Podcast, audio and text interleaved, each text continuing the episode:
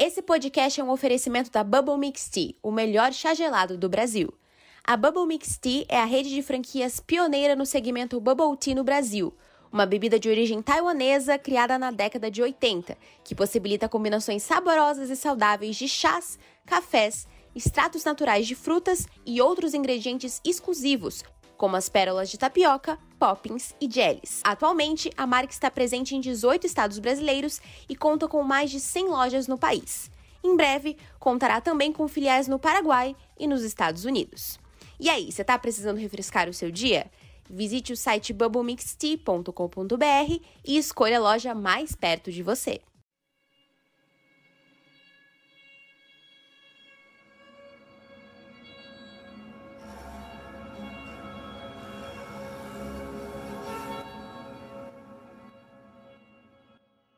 Bom dia, boa tarde, boa noite a vocês que nos ouvem. Sejam todos muito bem-vindos ao Overview.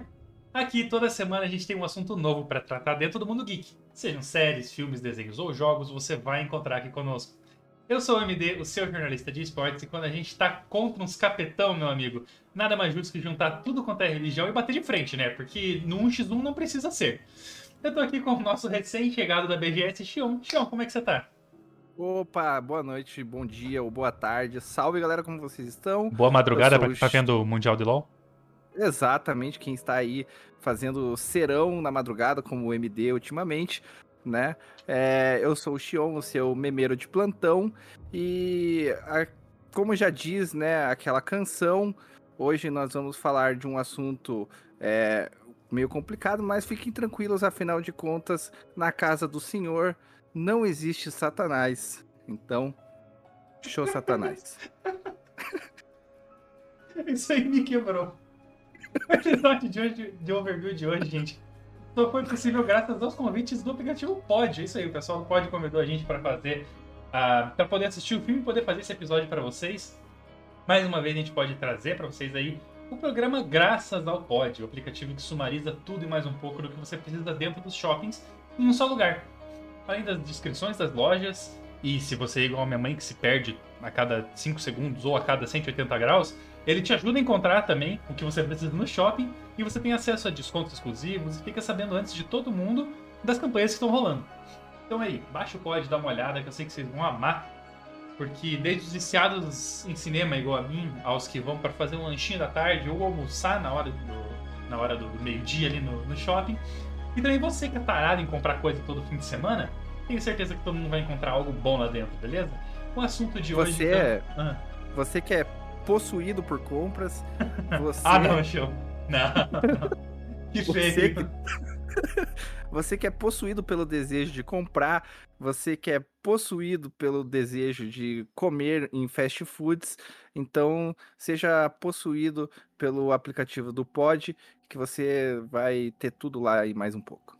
É, você que é possuído pelo desejo de Bubble Mix antes do cinema, como eu sou, né? A gente tem que lembrar aí. Olha, para tudo que eu tenho que lembrar uma parada muito boa agora. Antes do filme da, da do Exorcista, é, o crente, que eu gosto de chamar porque é a tradução direta, mas não é esse o título do filme, né? É, eu passei na Bubble Mix com minha namorada Poliana e nós tomamos o Bubble Mix mais especial que eu já tomei na minha vida, que é o especial Dia das Crianças. Meu amigo Xion, e Bubble Mix bom, cara. Você já tomou? Maravilhoso. Não, eu, eu eu tomei o Bubble Mix, inclusive fica aqui o convite para você. Vai lá no canal da na, no, na, página da Black no Instagram. Eu fiz um vídeo, inclusive, falando sobre a sensação de tomar o morangucho da Bubble cara, Mix. Muito bom, cara. É... Você você fica você fica possuído pela nostalgia. O cara não para, velho. o cara não para. Mas é real, gente. Olha, esse esse especial aí não fica por muito tempo, tá? Então acessa lá o bubblemix.com.br e escolhe a loja mais perto de você. Por quê? Porque tem que ir logo para tomar. Porque daí você vai tomar um, você vai querer tomar mais um, mais um, mais um, mais um. Então você tem que ir logo para o primeiro para dar tempo de tomar mais depois. É sensacional Não, eu... o morangucho. E eu tomei o morangucho e depois eu ainda tive que ir no mercado comprar um danoninho, porque daí eu fiquei tão nostálgico que eu fui no mercado para comprar um danoninho, porque eu fiquei tão Para tipo, tudo. Des descrição de áudio para quem não tá vendo, tá só ouvindo, uma MD agora acabou de abrir o frigobar do lado do, do computador, se abaixou e pegou isso aqui, ó. Olha aí, ó. Eu tive que comprar, meu amigo. Bubble Mix, a Bubble Mix devia cobrar, devia cobrar aí uma comissão é, do Danoninho, porque tá fazendo todo mundo ir no Mano, mercado. muito bom, cara. O morangucho é muito bom. Pra quem não sabe, é o especial Dia das Crianças. Ele é inteiro rosado porque ele é feito com danoninho. Ele também tem, muito morango, tem bastante cor em cima, tem chantilly, tem tudo que a criança gosta. E não só as crianças de idade, as crianças interiores nossas aqui, ó. Uh, meu Deus, é maravilhoso. Bom, vamos lá pro nosso, pro nosso episódio, senão eu vou ficar aqui duas horas falando de Danoninho, vou ter que abrir o Danoninho e comer com o dedo ali. Bora. Tião, exorcista, o que diabos é isso? Bom, é literalmente, né? O que diabos é isso? É o Exorcista. O Exorcista é um- uma franquia, né? Uma série de filmes em que as pessoas resolvem brincar com o cramunhão, né? E o cramunhão toma conta dessas pessoas. Normalmente são crianças, né? Então quando você fala, quando- então cuidado quando você falar que sua- seu filho começa a fazer bagunça, e parece que tá com o cramunhão no corpo, cuidado. Pode ser que ele esteja. Ele pode estar mesmo, tá? Então é, é basicamente isso, né? Aí todo mundo é, gosta de, de ficar virando os pescoços, né? No, no- no- nos filmes. Nem sempre é o encapetado que vai virar o pescoço, né? Pode ser o seu Ex- pescoço que vai virar. Exato, né? Então, é, muito cuidado. Crianças, né? Não brinquem com coisas erradas. Quando sua mãe falar não fale com estranhos, inclusive não fale com estranhos dentro de vocês. É, não, dentro até pode, né? Porque Deus está no nosso meio aí, está em nós. Mas aí se você pegar um pêndulo, pêndulo não, pêndulo, e começar a balançar e começar a falar coisas que vêm na sua cabeça, vai ficar meio complicado mesmo. né? você vai num beco, daí você tá numa floresta, daí você vai dentro de um córrego, sei lá, um esgoto, pra falar com o espírito pelo amor de Deus, né? Aí já, já meio sacanagem. Eu falei que, né, o crente, porque assim, se você joga no Google Exorcista o Devoto, que é o nome, o Google vai colocar assim, é, o Exorcista Believer, né, que é o nome em inglês, e aí ele vai colocar entre parênteses, o Exorcista crente. Por que, Google? Você tá escrito embaixo ali, tipo, não é esse o nome, entendeu? Mas assim, é, eu achei um filme bom, tá? É um filme que se passa, é o sexto filme do Exorcista que foi lançado, mas pra mim é o segundo que presta. Sendo bem É, sincero. pra mim, isso que eu ia comentar. Pra mim é o segundo também, porque os outros eu nem lembro que existiram. Uhum. É, eu, eu, eu sabia que tinha mais um, mas eu não. Não sabia dos outros, tá ligado? E não tinha nem visto os outros porque não parecia ser legal, entendeu? Inclusive, a gente vai tratar sobre isso. é, ele tanto trata, né, como esse, o segundo, que as referências vêm, né, basicamente nele, É. né, so- em relação ao primeiro, como se só, existi, só tivesse existido aquele primeiro caso Uhum. e depois esse. É, Né? o- esse filme ele é uma é uma sequência direta do do primeiro Exorcista, não me lembro o ano aqui, calma aí, eu tenho notado, em algum de 73. É, ele é uma sequência direta e ele é, como é que eu posso dizer assim, o primeiro de uma trilogia que tá para ser lançada. Uhum. É, a Blumhouse mandou bem né, na, na, na produção do filme junto com a, com a Universal. Inclusive, um beijo com a Universal que disponibiliza isso aí pra gente. É, e ele, tipo assim, ele já é dos tempos modernos, digamos, né? Ele não é preto e branco, como a gente esperava que, que algumas referências fossem. É, e ele é bem depois do primeiro, mesmo sendo uma sequência direta. né? Então, eu acho que é importante a gente deixar isso claro pra galera, que é pra ser um Exorcista 2, digamos, bem entre muitas aspas. É, eu gosto que eu passo, eu, eu passo aspas no ar, assim, pra galera que tá assistindo, eu esqueço que a gente tá só ouvindo. Então, galera, eram entre aspas, tá? E eu queria deixar aqui uma observação. é, você falou em Até relação a. duas. Opa! O- Observa tudo que você quiser. Não, Deus, quando a gente tá falando de exorcista, eu prefiro observar uma só. É... Você falou da Blumhouse, até abrir um outro parênteses aqui. Parênteses. É... Não, não. Pra quem tá ouvindo, ele fez um parênteses no ar, bicho. Não, não dá, não dá. Vai, continua. Então, aí, abriu o parênteses aqui que você falou da Blumhouse e eu sempre fui muito crítico, assim, da Blumhouse, porque eu, era, eles precisavam de 15 filmes pra acertar um. Mas ultimamente eles estão precisando de cinco pra acertar um, então eles estão melhorando. E esse filme realmente foi um, na minha opinião, foi um acerto. Apesar que eu tenho visto algumas pessoas meio amargas com a vida, assim, ou tão com o cramunhão no corpo, igual a Sim. menina do filme, querendo criticar o filme. Mas nós vamos entrar em mais detalhes. Mas fica aqui o meu parabéns, né, pra, pra Blumhouse. Então, se um dia isso chegar no ouvido deles, parabéns. É. Então, se o dia chegar no ouvido deles, é, parabéns. É isso. E porque realmente eles têm. Parece que eles estão ouvindo mais o público e aperfeiçoando os filmes, fazendo mais. é, melhorando as técnicas. E isso é muito plausível porque realmente a gente assiste alguns filmes de terror e suspense que dá terror de assistir. Não porque o filme é, é assustador. É É dá, o alguns dá vontade de dar risada, né? Exato, o filme chega a ser tão ruim que dá terror de assistir de tão ruim que é. Uhum. Então, fica aqui o- os parabéns pro Blumhouse, porque já no início, né, do, do nosso programa, porque realmente eles têm, eles têm melhorado muito, muito. E é isso. É, então, é que assim, eu acho que, como você falou, né, as técnicas e tal, eu acho que para um filme ser bem, ah, bem acolhido, ele não pode exagerar no CGI, sabe? O CGI dá uma, uma sensação muito ruim, assim, quando você tá vendo um filme de terror. Eu acho que o efeito prático do corte na cara, daquela coisa sangrando e aquele carne exposta e gore pra caralho, é, isso é muito melhor no efeito prático. Fica muito mais realista, né? E acho que eles acertaram bem nesse ponto. Uma coisa que você falou que me lembrou aqui, tava dando uma olhada na- nas críticas nacionais e internacionais, e aqui a galera tá detonando o filme. Uhum. Nossa, porque é um exagero, porque força a barra, porque tá desesperado por público. Cara, e lá fora a galera não tá achando isso. E eu também não achei isso. Eu- não sei se talvez ah, o pessoal assistiu dublado e dublagem realmente às vezes ela estraga um filme de terror, porque se ela não for muito bem feita, como é, por exemplo, dos Warren, né?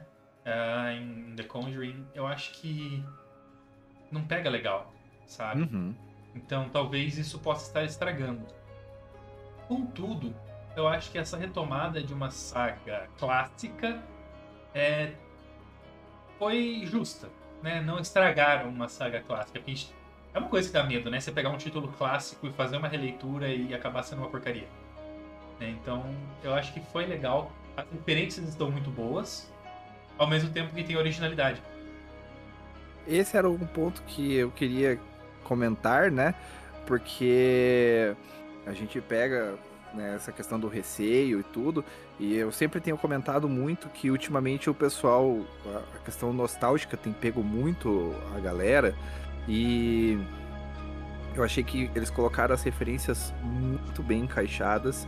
Quem assistiu o primeiro vai, vai gostar muito do, da referência que, que tem nesse filme. E assim, é, dizer que eles estão apelando e que necessidade de público e tudo mais. Eu reassisti o primeiro essa semana e vou dizer, eu acho o primeiro muito mais apelativo do que o que foi esse agora. Esse pra mim ele foi um, um- melhor construído é, a história. Pra mim fez até um pouco mais de sentido o porquê o, o Cramunhão possuiu as meninas do que o primeiro, Uhum. né? Fora que o primeiro tem algumas cenas que você olha assim, tipo, eu não sei, eu não lembro quantos anos a é a Linda Blair, Linda Blair, esqueci o nome da, da menina agora. É, é alguma coisa assim. MD vai me, vai me auxiliar nesse momento, que ele Tô já fazendo está isso. ali. Ele já está ali, eu já estou vendo. Para você que não está vendo, eu faço a descrição. Ele já está ali com seus dedos ágeis Faz, mais faz a narração aí. os dedos mais ágeis do, do, do oeste curitibano. E É oeste mesmo. Com quantos Mas- anos que que você quer saber? Com quantos anos o ela nome. fez?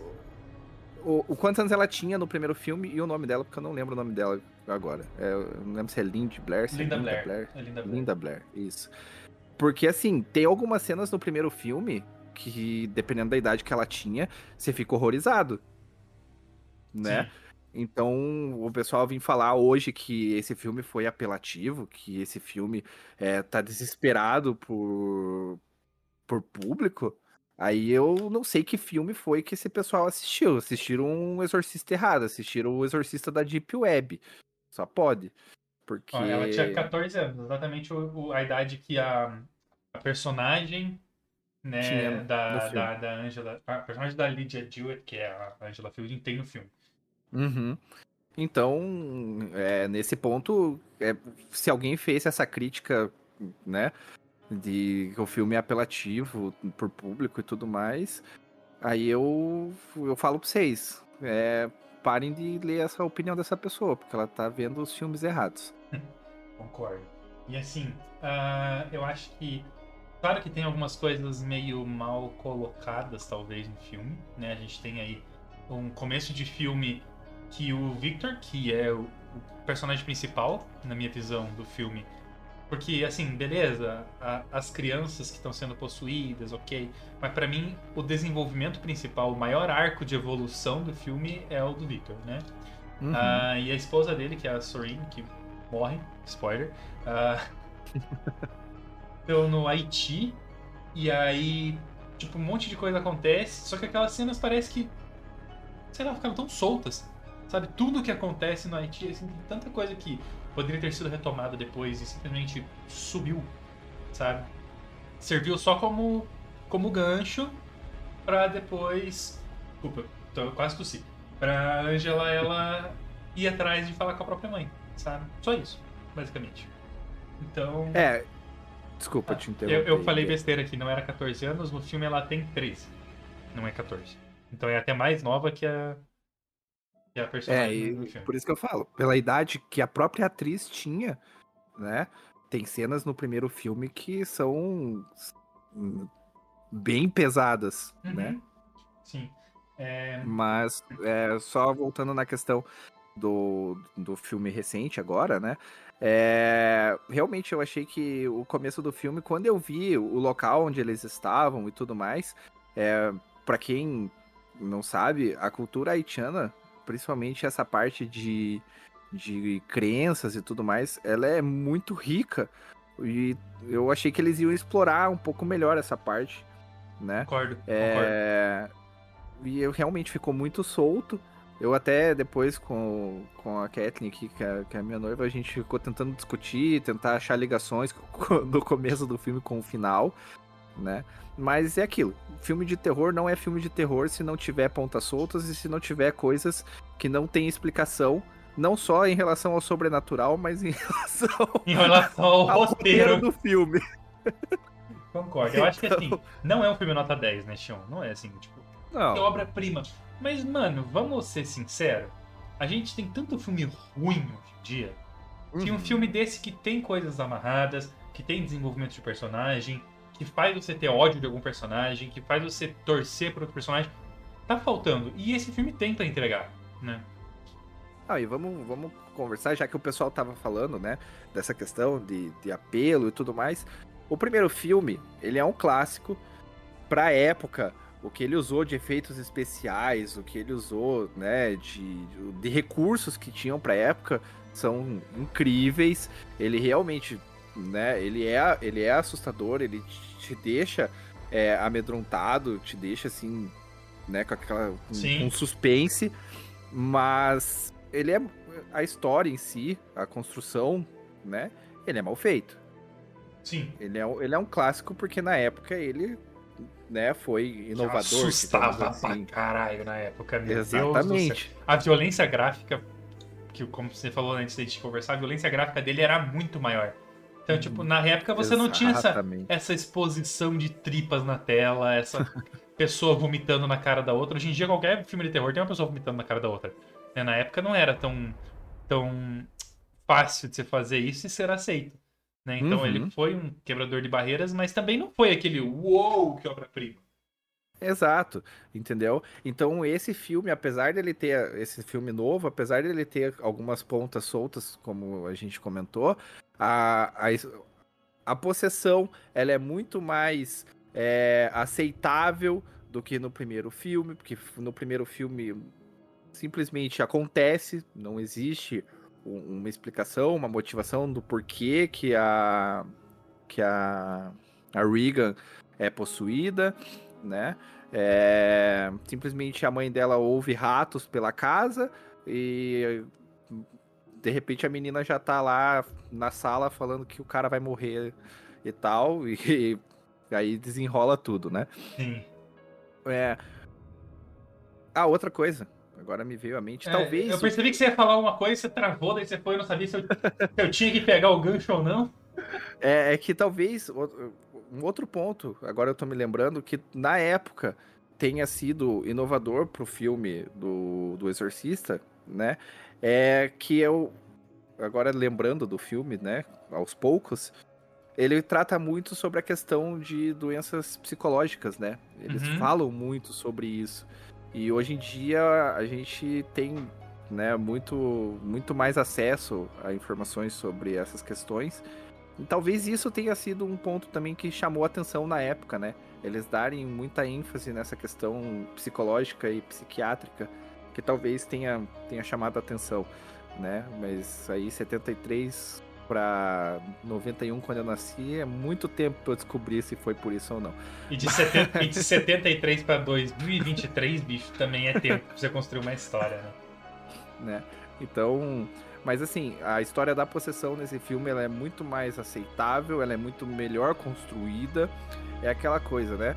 Não brinque com o que você não conhece, não mexa com o que você não sabe uhum. e nunca nunca, nunca construa uma tábua Ouija. Co co coisas que qualquer filme de terror te ensina, né? E o pessoal continua fazendo. Parece que os personagens então... nunca viram um filme de terror, né, Chão? Exatamente. Então eu achei que ele foi muito melhor construído e existe, né? O primeiro, o primeiro ali ele também joga muito com a questão da crença, é, do que você acredita ou não, é, até onde a sua fé vai. Só que nesse aqui, ele ficou muito mais é, enfático nessa questão, ele ficou muito mais é, pesado aqui. É, até que ponto a sua crença é melhor do que a outra? Até que ponto a sua religião é, tem poder o suficiente para lidar com certas situações, para lhe dar certas explicações. Uhum. Talvez. Aí agora eu vou entrar num assunto polêmico, mas a gente tá aqui para polemizar mesmo.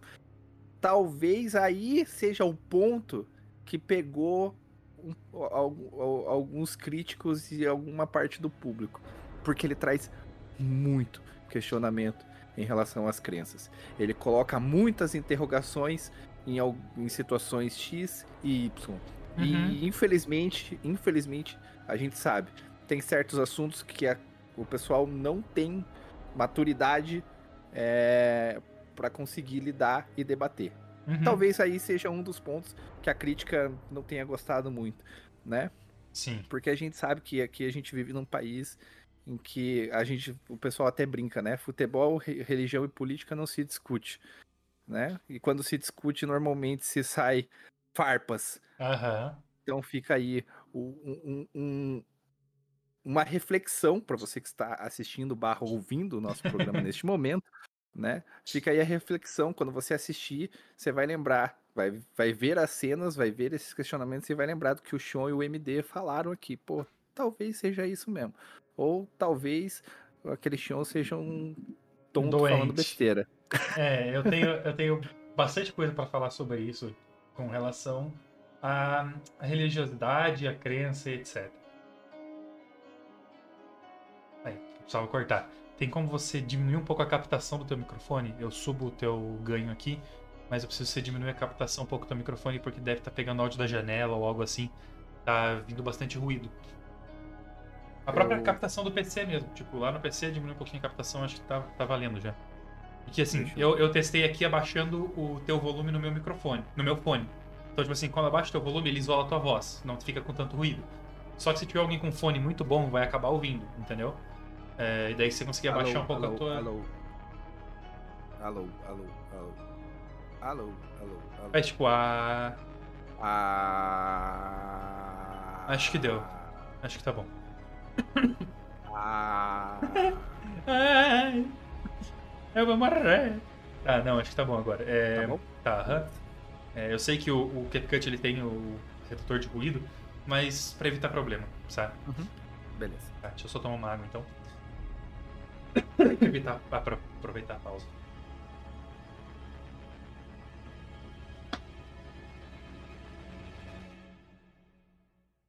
O Victor, que assim, como eu disse, né, sobre a, a crença e, e fé e etc. E como eu disse também na minha frase inicial, tipo, se a gente pode juntar todo mundo pra descer o cacete nos capetão, por que não, né?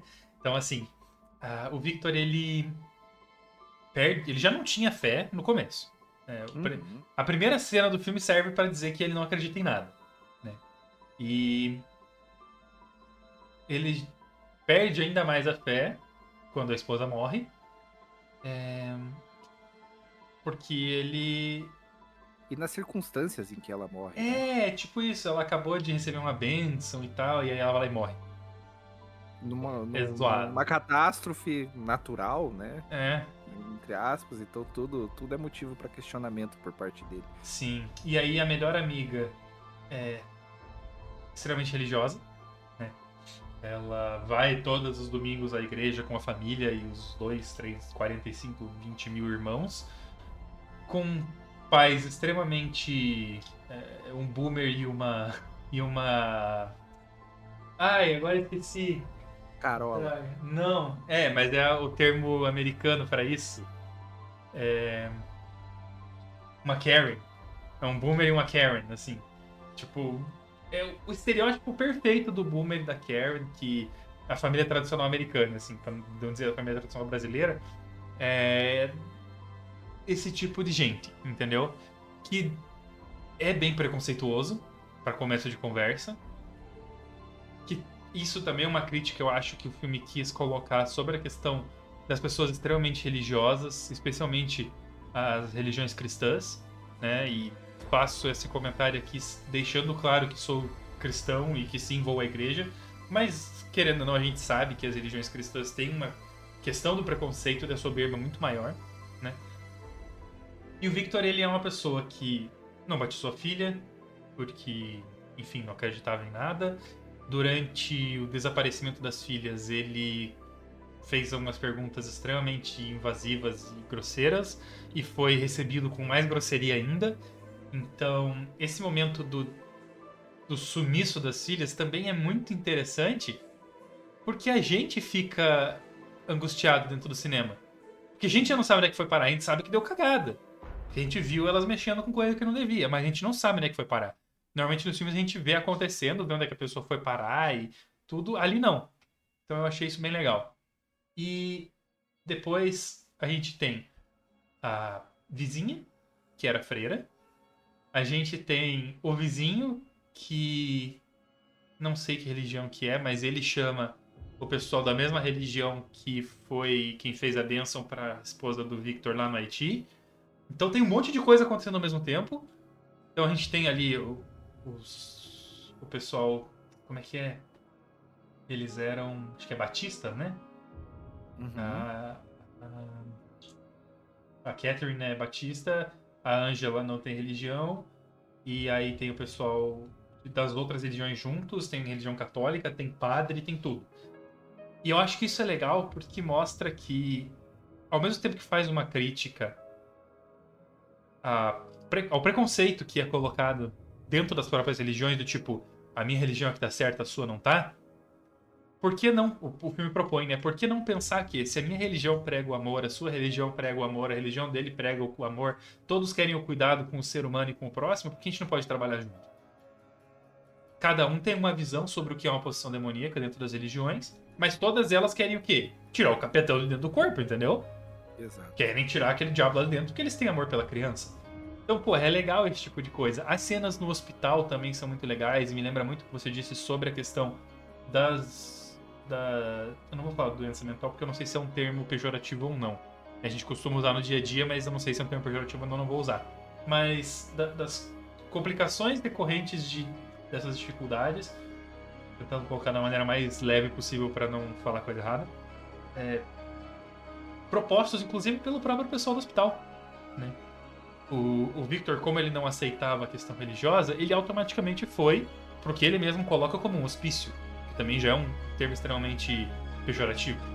Né? Ele vai lá, ele vai atrás, ele coloca a filha dele lá, enquanto a Catherine vai para a igreja, né, para tentar ser, entre aspas, curada pela igreja. E a cena da igreja, meu amigo, que cena boa.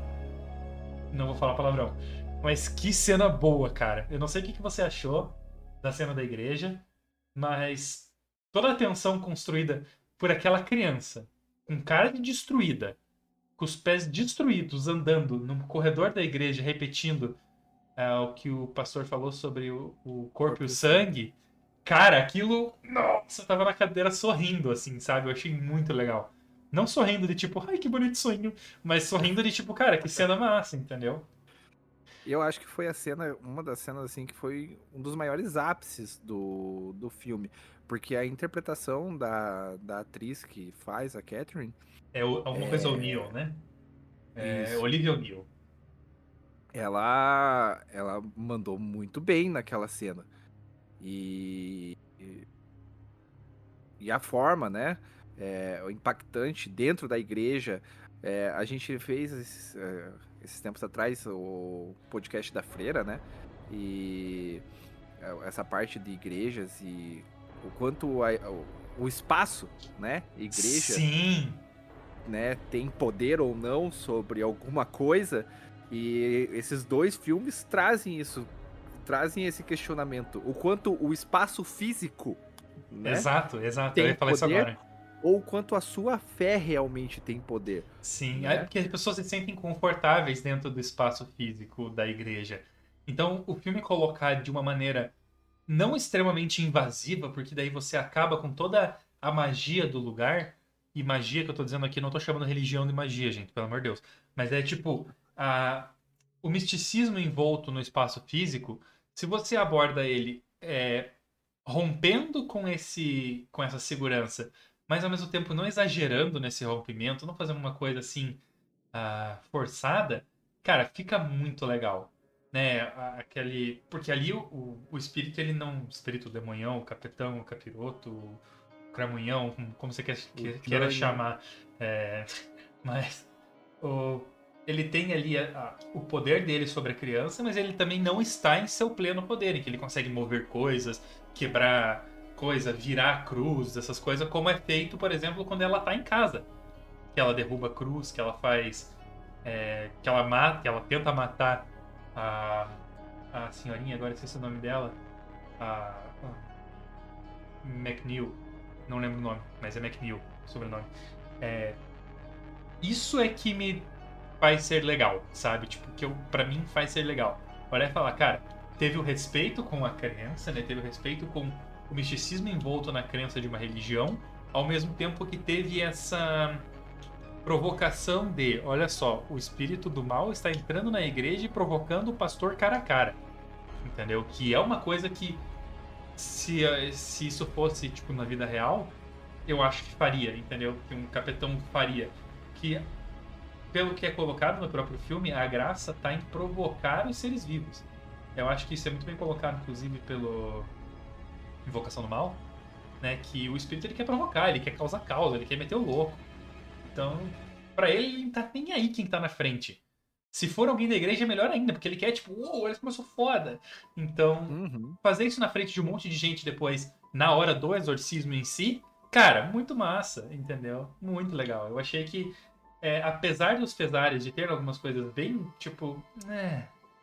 Você, cara, dá para jogar fora, tem outras coisas que você fala, meu, que detalhe bem pensado, sabe? Que foi feito com carinho ali. Não com carinho do tipo, vou colocar uma criança encapetada e carinhoso. Mas sim, o que eu quis dizer, foi bem pensado. Né? Que às vezes o roteiro caga pra gente e às vezes o roteiro fala, olha só, tô aqui de presente, um negócio legal. E aí a gente entra de novo naquele ponto, né, que a gente comentou, na questão do roteiro nesse filme ter sido um pouco melhor construído do que no primeiro. Uhum. E já que você citou essa questão das referências, né? De ter a, a Chris McNeil, né? é, no filme, aparecendo, tentando ajudar, contando o que aconteceu com ela depois do primeiro Falando filme. sobre a Reagan também, né? Exato, falando da experiência dela, o que ela deixou de ser atriz, que ela né, começou um outro caminho da vida dela e é, e ali também, né, pegando esse gancho que você colocou da questão de que o, o Cramunhão, né, gosta de brincar com os sentimentos, com a crença, com a fé e com o amor das pessoas, né? Ele fica o tempo todo ali na própria Cris, né? Que já tinha vivenciado aquela experiência, que já tinha tido, né? Ele fica ali. É, porque você sabe que você nunca mais vai ver a, a, tal pessoa. Ela tá morta porque ela era uma prostituta. Exatamente, nós vamos mandar você pra ela lá, quer mandar um recado pra ela lá no, na Terra Baixa, entendeu? E. Terra Baixa foi foda. Cara, é, eu acho que uma das cenas mais marcantes é a cena do, do próprio hospital psiquiátrico. Que é a primeira vez que ela reencontra o que, pelo que eu entendi, que ficou explícito para mim, é que é o mesmo espírito que possui a, a, filha dela, né?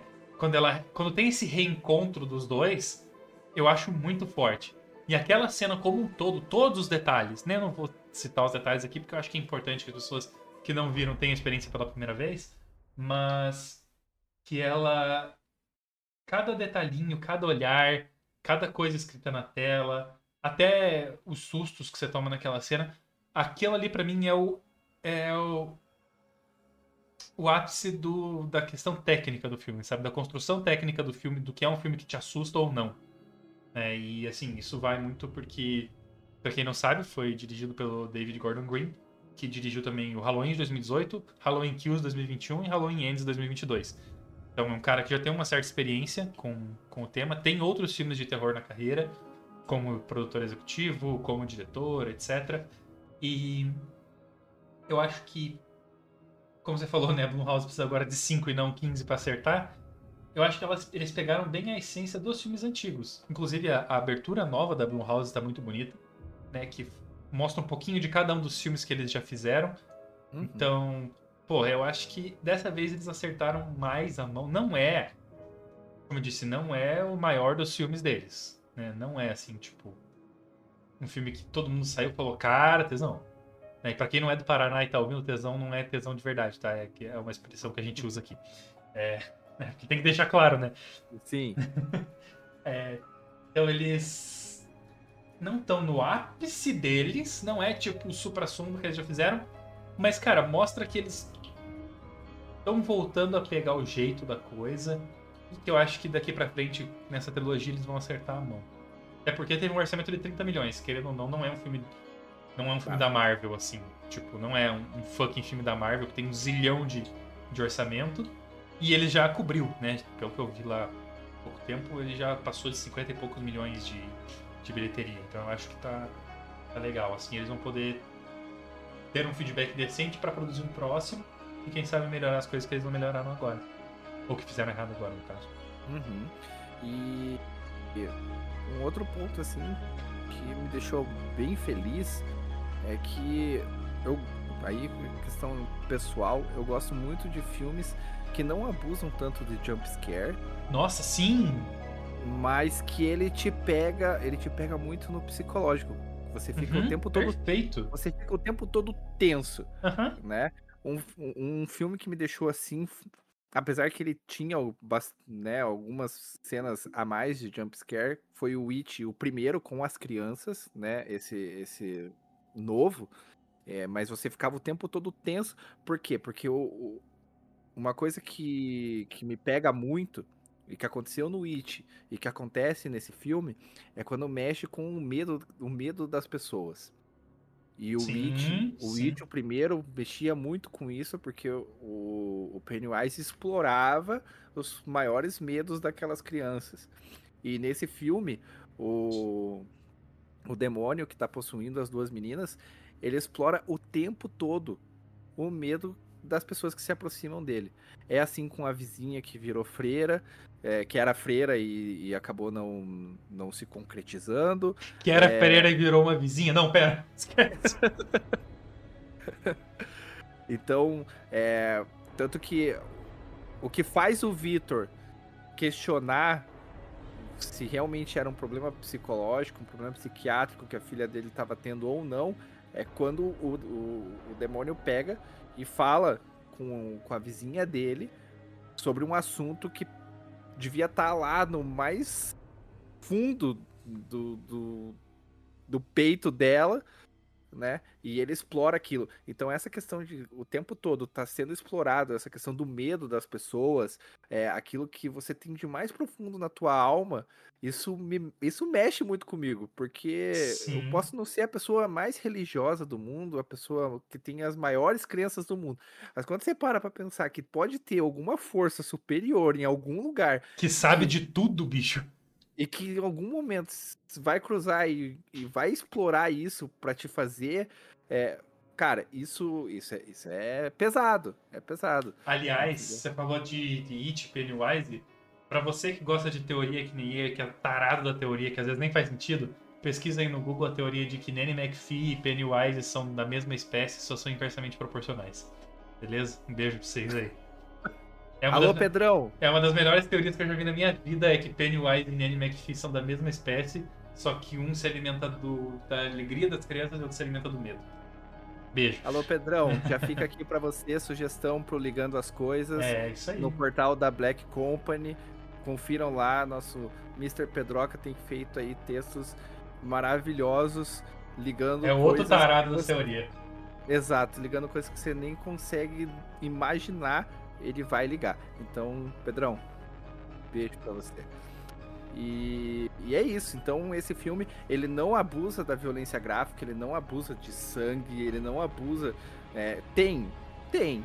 Afinal de contas, é um filme de exorcista e, e a gente sabe. É pescoço, tem pescoço virando, tem é, crucifixo sendo usado como arma, entendeu?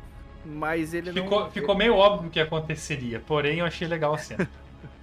Mas ele não abusa de situações é, como no primeiro filme, que usa, usa de termos, às vezes, muito pejorativos, usa de cenas com um apelo. Gritaria. Isso, e até às vezes com um apelo sexual desnecessário, uhum, né? Concordo. Como no primeiro, como no primeiro filme acontecia. Ele usa usa termos é, como é, aqui, depois, se for o caso, vocês colocam o pi, mas como é, prostituta de, de Deus, os negócios assim que eles colocam, né, uhum. para falar lá com a vizinha que, que era freira, devido à situação que ela vivenciou e tudo mais. Mas assim, é aquilo que a gente colocou, ele tá explorando o medo, ele tá uhum. tá explorando aquele, aquele sentimento, aquela coisa que faz com que a pior coisa que ela já sentiu na vida, que ela já fez, ele tá explorando aquilo. Uhum. É diferente do, do primeiro filme, em que do nada a menina tá lá com o crucifixo e. Pô, aquilo. Aí, por isso que eu falo, de novo, se você acompanha uma pessoa que fez uma crítica dizendo que o filme é apelativo e precisa de público. Ah! Ah! Ah! Vai ver por você mesmo, eu acho, né? Eu acho que é Exato. o principal. E assim, Sean, você falou de jumpscare para mim o que mais me mata no filme de terror é jumpscare, porque o filme não tá te assustando de verdade. Entendeu? Ele tá. Isso a gente inclusive vê na faculdade de jornalismo, né? Na, na matéria de cinema. E o jumpscare nada mais é do que um choque que você dá no teu corpo, entendeu? Então, tipo, um som alto, um grito, um, uma coisa, tipo, aparecendo muito rápido na tela, ou até mesmo uma nota distorcida isso causa uma estranheza no teu corpo. É um reflexo que você tem de defesa. Quando você tem um som muito alto, ou quando você tem uma, sei lá, um, capetão voando na tela muito rápido, ou do nada, ou no de baixo, assim, nada mais é que reflexo de defesa do teu corpo. Não é um susto. O susto é quando você tá tenso. Você tá, tipo, agarrando na cadeira, assim. E isso me faz me lembrar muito que foi o que me fez gostar de Invocação do Mal. Invocação do Mal, ele gera tanta tensão, mas tanta tensão, e de repente ele pega aquela cena e ele fala: aqui não tem susto. E joga fora. Você fica com ódio, porque você se, você se ficou inteiro tenso, inteiro travado, mordendo o bruxismo velho, tá quebrando os dentes. E aí quando você vai ver, não assusta. Por quê? E isso é um terror bem feito, sabe? O, sus- o suspense é o verdadeiro terror, eu acho. Porque você não precisa estar com grito, você não precisa estar. Por exemplo, né? A freira. Primeiro, a freira. Aquilo lá foi um motivo de piada, porque era só jumpscare. Não tinha tensão. Tinha ali, por exemplo, algumas. Um roteiro mal construído. É, tinha algumas cenas assim, tipo, que a Madre Superiora tava lá com o véu e ela já tava morta e a pessoa tava conversando com ela e a gente já sabia que ela tava morta, tava esperando o susto e não vinha, ou vinha o susto logo depois e tal. Ok, beleza. Né, mas, por exemplo, a. a eu ia falar a filme. O filme de, de agora, do, do Exorcista Devoto, ele tem a cena clássica de terror que é assim: tem um espelho, a pessoa tá ali escovando os dentes, lavando o rosto, e ele abre o espelho, fecha o espelho, naquelas casas americanas, né, que tem a portinha assim, ou ele vira de lado e volta, e quando ele volta tem um susto atrás. Eles usaram muito bem esse tipo de cena. Porque não aparece nada demais ali. Mas você fica tenso, porque você já sabe que aquilo vai acontecer e na verdade não acontece. Então eu acho que esse tipo de construção que você tem em Invocação do Mal, que você tem nos. ah, No outro filme agora. Cara, eu, eu sempre confundo o nome dos dois filmes. Sobrenatural. Sobrenatural.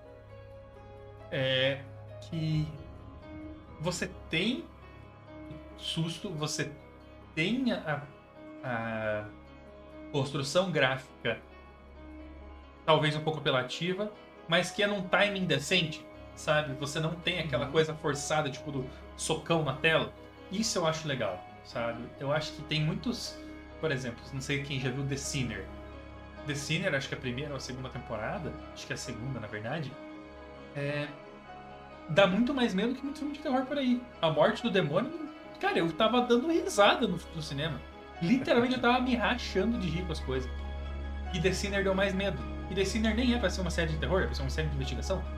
Uhum. Então, eu acho que esse timing ali do. Que aí já não se sabe. você necessariamente- usar o jumpscare da maneira correta, né? No, no momento É. correto. Não, não fazer o jumpscare se tornar o principal Uhum. objetivo do filme, e sim um complemento do filme. Perfeito. Que tem uma cena de jumpscare no, no filme, né? Não vou dizer qual, porque senão perde a graça. Mas tem uma cena que, tipo assim, que é um. Um, um som agudo com a criança aparecendo na tela com a cara detonada. Tem, mas aquilo ali, a cena é tão bem construída que depois que passou a sua atenção é que vem o, o impacto da, do jumpscare. Então aí tá tudo bem usar. Eu acho que o principal ponto de tudo que a gente falou até agora é o que você citou. Não, não é um filme de jumpscare. Ponto. Uhum. E aí um outro ponto que eu gostaria de levantar, né, é em relação à questão do filme não se prender também. A gente até já comentou, mas agora acho que a gente pode falar com um pouquinho mais de tempo.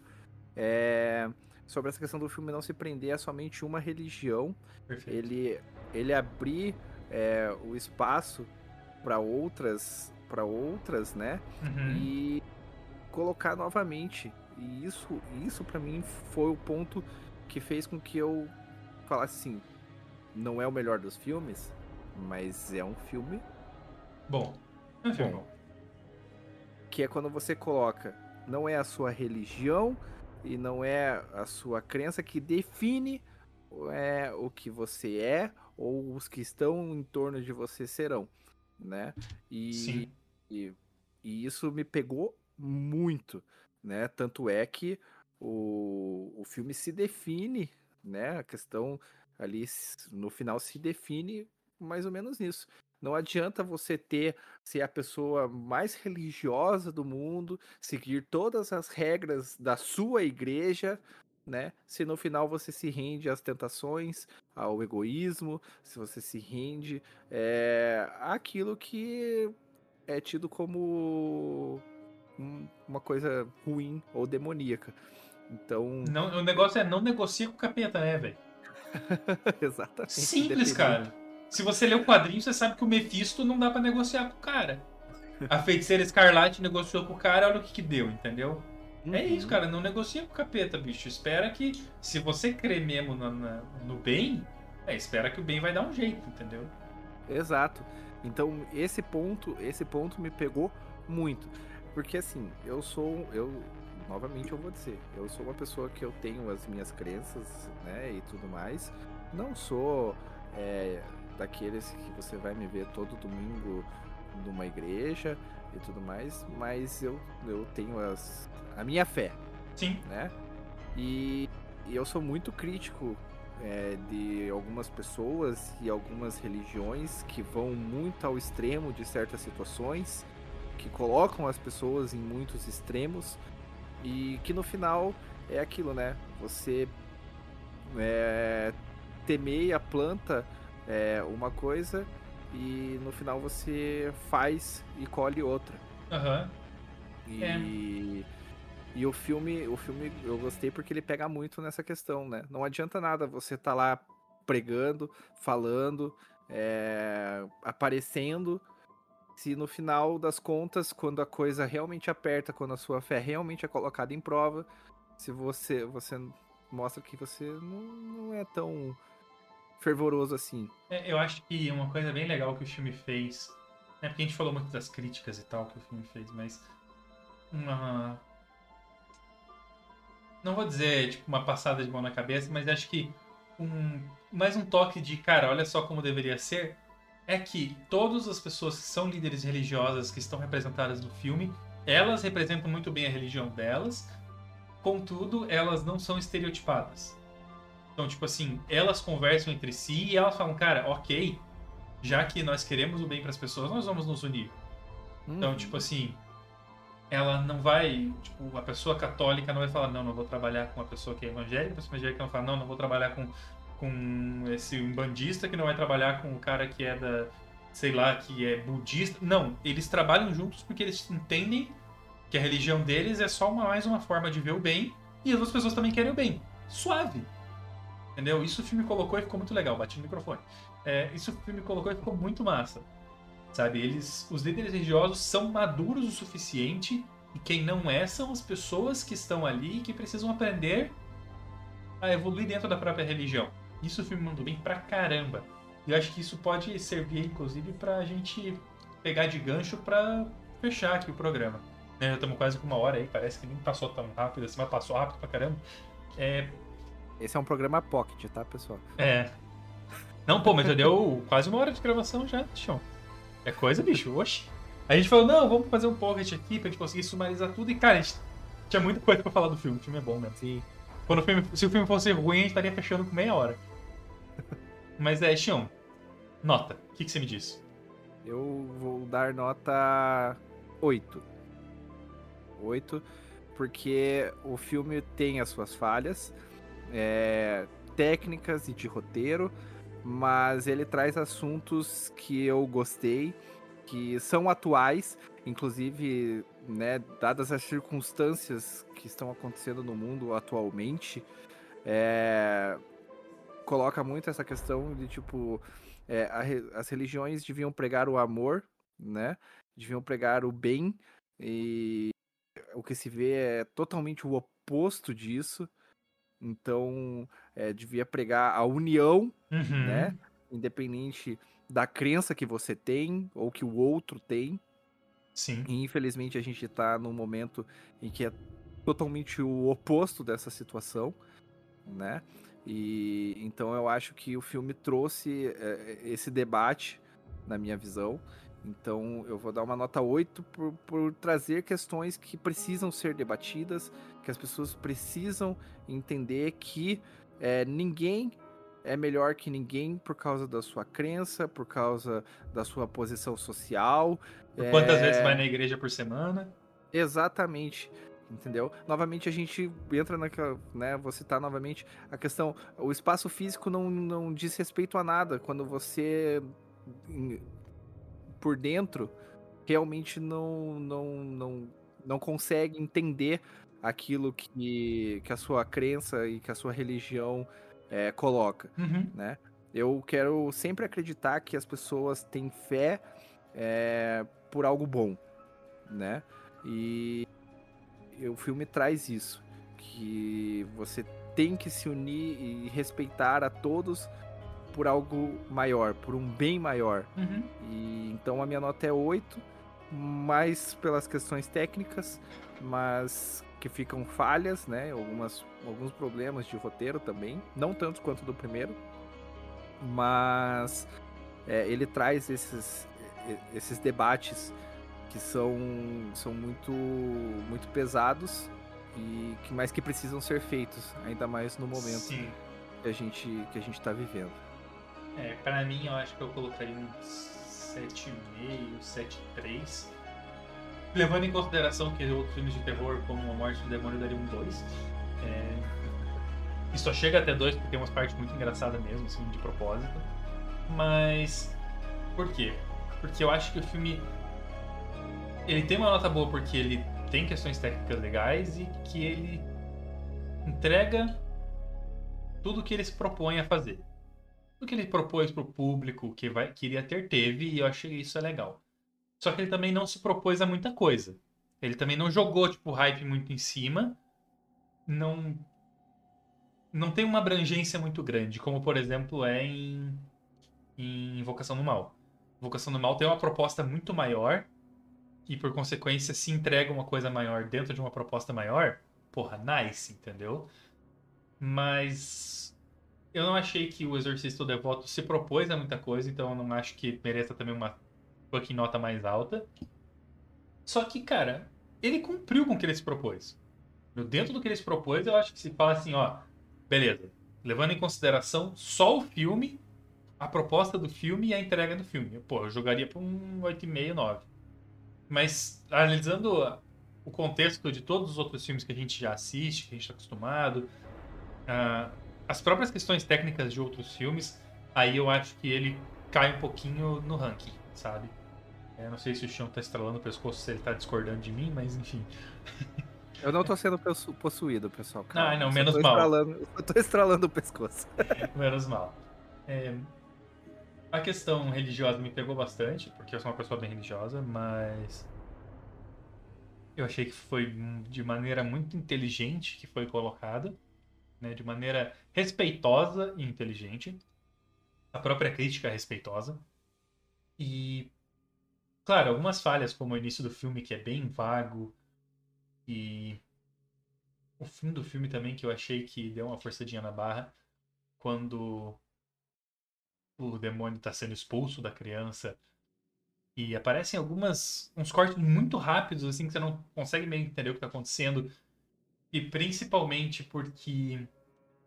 alguns cortes de pessoas que não estão na cena e que estão sofrendo meio que desnecessariamente, né? Como a, Chris McNeil, que tá no hospital, ela tá levantando a mão, tipo, sofrendo, assim. Beleza, ela sentiu o que estava acontecendo, mas meio que não deixa direito. Acho que tem Tipo assim, se você tem problema com, com flash e cor branca jogada na sua cara o tempo todo, não vá assistir o filme, tá ligado? Porque você vai ter um problema com epilepsia muito grande. É, porque o filme exagera um pouco nisso, eu acho que fica meio forte. Mas, cara, eu acho que é essa. A minha nota é um 7,3, 7,5, pelas coisas que eu falei até agora. É um filme legal, eu acho que vale a pena sim pagar o ingresso para ver. Mas o que eu mais acho que vale a pena é você baixar o aplicativo do Pod para você ver se tem promoção, para você conseguir guardar o seu próprio ingresso do cinema lá. Pode só chegar com o QR Code ali, ó, blau, pronto, tá tudo feito. E eu acho que vale a pena comprar um Bubble Mix do Morangucho antes de assistir o filme, porque pelo menos você vai com o coração, a, a criança no seu coração tá feliz da vida, e aí criança é mais fácil de assustar também, você vai se assustar mais no filme. é, vamos ficando por aqui, Xion? Tem mais alguma coisa para falar? Não, eu tenho. O que eu tinha para dizer é isso, né? É, também fazer, é, você já comentou, mas fazer mais uma vez o agradecimento ao pessoal do Pod, né? A Rafa que sempre atende a gente super bem ali nos convites via Instagram. É, essa recepção também sempre maravilhosa. Um Sempre- beijo pro Ted, que tá Isso sempre de eu ia- cosplay. Nossa! Eu ia chegar nesse ponto agora. Sempre muito bem recepcionados pelo Ted, que tá Cara. sempre, sempre de cosplay. Os melhores cosplays que vocês, vocês, vocês acham que vocês vão em BGS, CCXP, essas coisas assim que vocês veem. Oh, esse cosplay. Ca-" Não, o Ted é o melhor de todos. Ninguém, nenhum cosplay. Se o Ted fosse para esses eventos, não, não precisava nem abrir campeonato de cosplay. O Ted já era o vencedor em todos eles. Cara, já. pra vocês terem ideia, ó, vocês não sabem o que a gente tá falando, o Ted é um Golden Retriever que tá sempre lá fazendo cosplay. Então, tipo assim, a Freira, a Exorcista, Barbie, é, o filme do Hércules Poirot, A Noite das Bruxas. Cara, tava sempre cosplay. Se vocês quiserem dar uma olhada lá no Instagram, ó, vou até fazer uma propaganda grátis aqui porque vale a pena. É Ted Dourado Underline, cara. Eu sou apaixonado naquele cachorro porque ele é um amor de cachorro, cara. Meu Deus. E o que é melhor, no final da sessão, ele ainda tava brincando com a bolinha lá quando Sim, a gente cara, pô. pô, é cachorrinho sensacional. Não, é isso mesmo. Pessoal, a equipe Então- do pod inteira é muito legal. Então fica aqui o meu agradecimento mais uma vez, né? É, e mais uma vez, como sempre, o convite para você que acompanhou o nosso programa aqui até o final. Sigam as redes da Black, arroba Black Company Underline no Instagram, é, no X, barra Twitter. é, obviamente, que você... é chique, hein, Sean? É, X, Ah, X-Men. É que nós somos os X-Men mutantes da comunicação. Nossa. É... Ai. Essa machucou. E, claro, se você está acompanhando, caiu aqui pela primeira vez no nosso canal aqui no YouTube ou no Spotify, segue a gente, deixa aí a sua inscrição. Afinal de contas, a gente tá sempre aí, é, como eu sempre comento, o programa é feito para vocês. é, a gente é apaixonado por falar de cultura pop, seja cinema, games, séries. Então a gente está sempre trazendo, tentando trazer o melhor conteúdo possível para vocês e saber que você está aqui se inscrevendo e dando essa moral pra gente é o que motiva mais e mais a gente a continuar produzindo e fazendo acontecer. Então, mais uma vez, muito obrigado a todos que nos apoiam, é, Bubble Mix, ao Pod, o pessoal do IMAX também, que toda vez que a gente vai lá, a gente é super bem recepcionado com aquele cheirinho de pipoca com manteiga maravilhoso que eles, que eles têm lá. E ao público, vocês vocês são a razão da gente da gente fazer isso tudo aqui. E então, quando vocês dão essa moral para nós, seja aqui, seja aqui nos programas, seja lá no Instagram, é, motiva mais e mais a gente a continuar fazendo. E pedir também, né? Você que quer estar sempre inteirado é, dos assuntos da cultura pop de uma maneira geral, o MD e o Silvio estão aí numa constante, o nosso Mr. Pedroca também, para manter o portal sempre atualizado com as novidades aí saindo em primeira mão. Então acessa lá blackcompany.com.br, porque pô, eu os caras, os caras são, desculpa o meu francês, os caras são foda pra caralho. É, E pra você que gosta de LoL, eu tô acordado toda madrugada postando assim que acaba o jogo. Menos ontem que eu passei mal, graças a Deus, porque a Loud perdeu. Pelo amor de Deus, tô triste. É, eu tô postando todos os dias tudo que tá acontecendo com o Mundial de League of Legends lá na Coreia. Tá começando às 4 da manhã. Então, se você não quer ter que acordar às 4 e ficar acompanhando o jogo de tipo Vietnã contra o quarto lugar da PCS, Pô, eu tô lá assistindo e eu vou passar pra vocês depois. Então acessa lá o portal da Black Company, que eu tenho certeza que alguma coisa que tem lá você vai se identificar e você vai gostar. É isso aí, pessoal. Tá vendo? O MD não tá fazendo cosplay de exorcista, é porque ele tá trabalhando pra caramba pra trazer conteúdo pra vocês. Então, Essas olheiras aqui, ó, é de trabalho, meu filho. então deem, deem essa moral pra nós, pessoal, porque é, é o que motiva a gente a continuar é, trabalhando mais e mais pra trazer informação pra vocês que são apaixonados por cultura pop como nós, viu? Uhum. Pessoal, vamos ficando por aqui. Um beijo pra vocês. Até o próximo programa.